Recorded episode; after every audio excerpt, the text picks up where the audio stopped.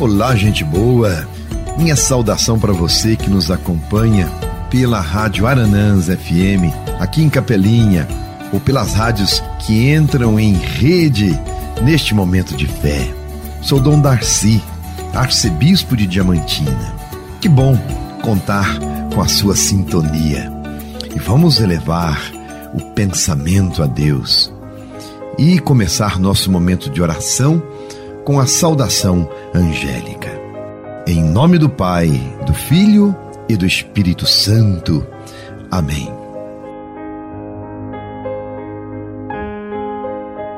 O anjo do Senhor anunciou a Maria, e ela concebeu do Espírito Santo.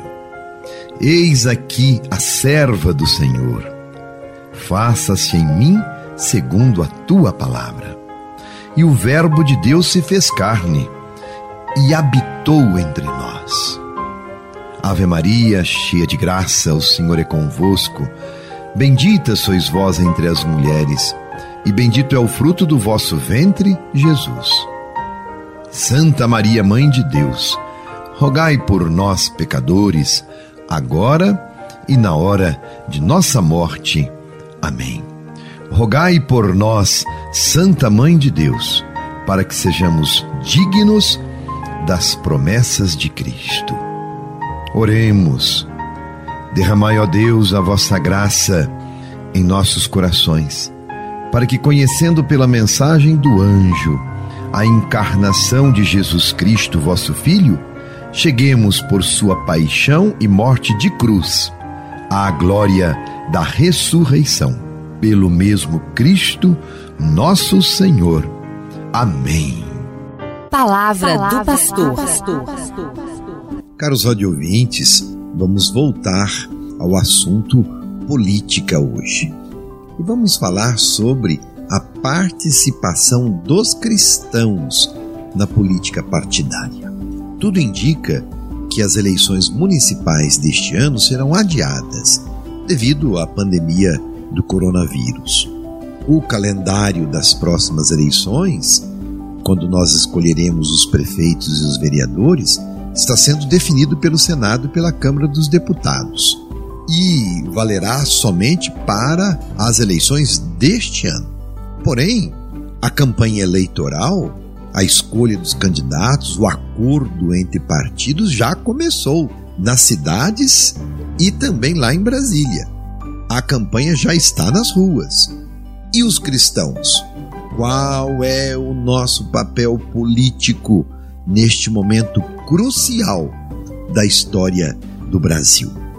Para nós cristãos, fazer política devia ser um ato natural, o ato natural de quem vive em sociedade, como nos ensina o Papa Francisco, e eu já falei sobre isso aqui no rádio. Papa Francisco nos ensina que a política é a forma mais perfeita de exercer a caridade.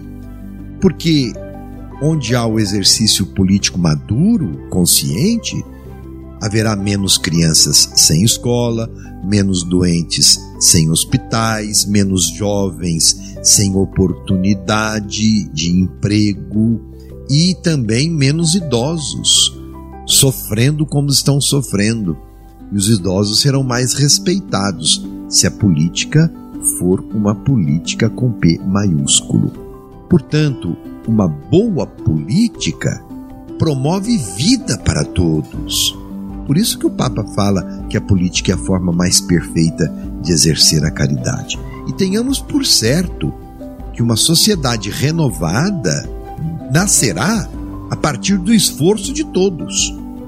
E se falamos do esforço de todos, então precisamos incluir a igreja, que é uma instituição divina e também humana, que para cumprir com a sua missão precisa encarnar-se na realidade, participar da realidade onde atua para ser sacramento de salvação, ou seja, sinal visível que atualiza a ação de Deus, que quer vida e vida abundante para todos quando nós falamos de participação da igreja na política, nós estamos falando dos cristãos, porque todo cristão batizado é igreja.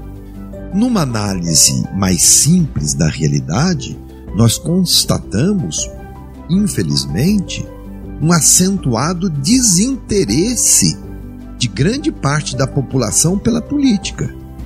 Isso certamente devido ao que é chamado de analfabetismo político e até mesmo dos cristãos, um desinteresse.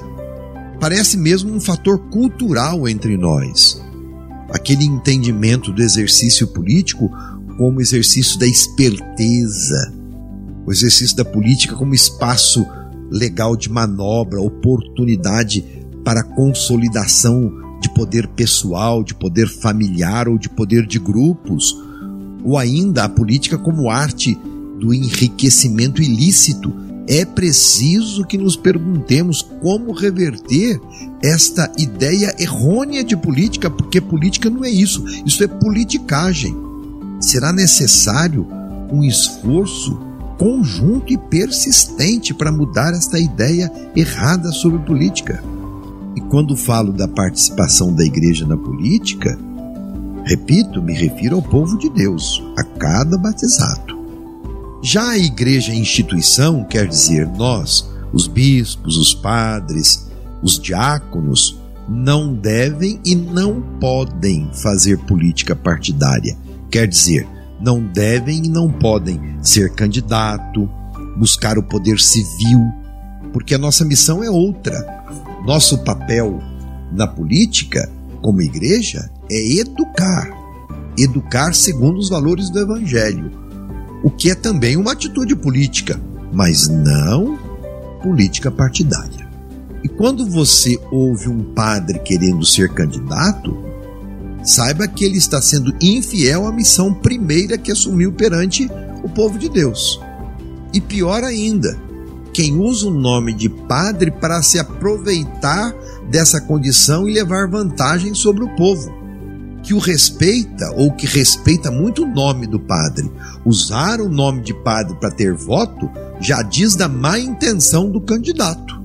Portanto, fazer política partidária não é para nós, os consagrados. É papel do leigo fazer política partidária.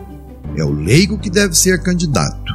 E todo cristão consciente participa da sociedade como igreja deve participar e fazer o possível para fazer esta realidade sofrida do Brasil mudar, fazendo uma sadia política exercendo o direito e o dever do voto e vigiando exigindo coerência daqueles que foram eleitos, tanto no nível federal, estadual, como no nível municipal, os prefeitos e os vereadores. Então, agir politicamente e também se apresentar para ser candidato. Aliás, devido à proximidade das eleições municipais, já está na hora dos cristãos católicos começarem a conversar sobre o assunto, começando no ambiente familiar, participando da organização da cidade onde vive e onde trabalha, exercendo então o seu ser político como uma atitude responsável, com interesse no bem comum, trabalhando pelo bem de todos. Você ouviu Palavra do Pastor.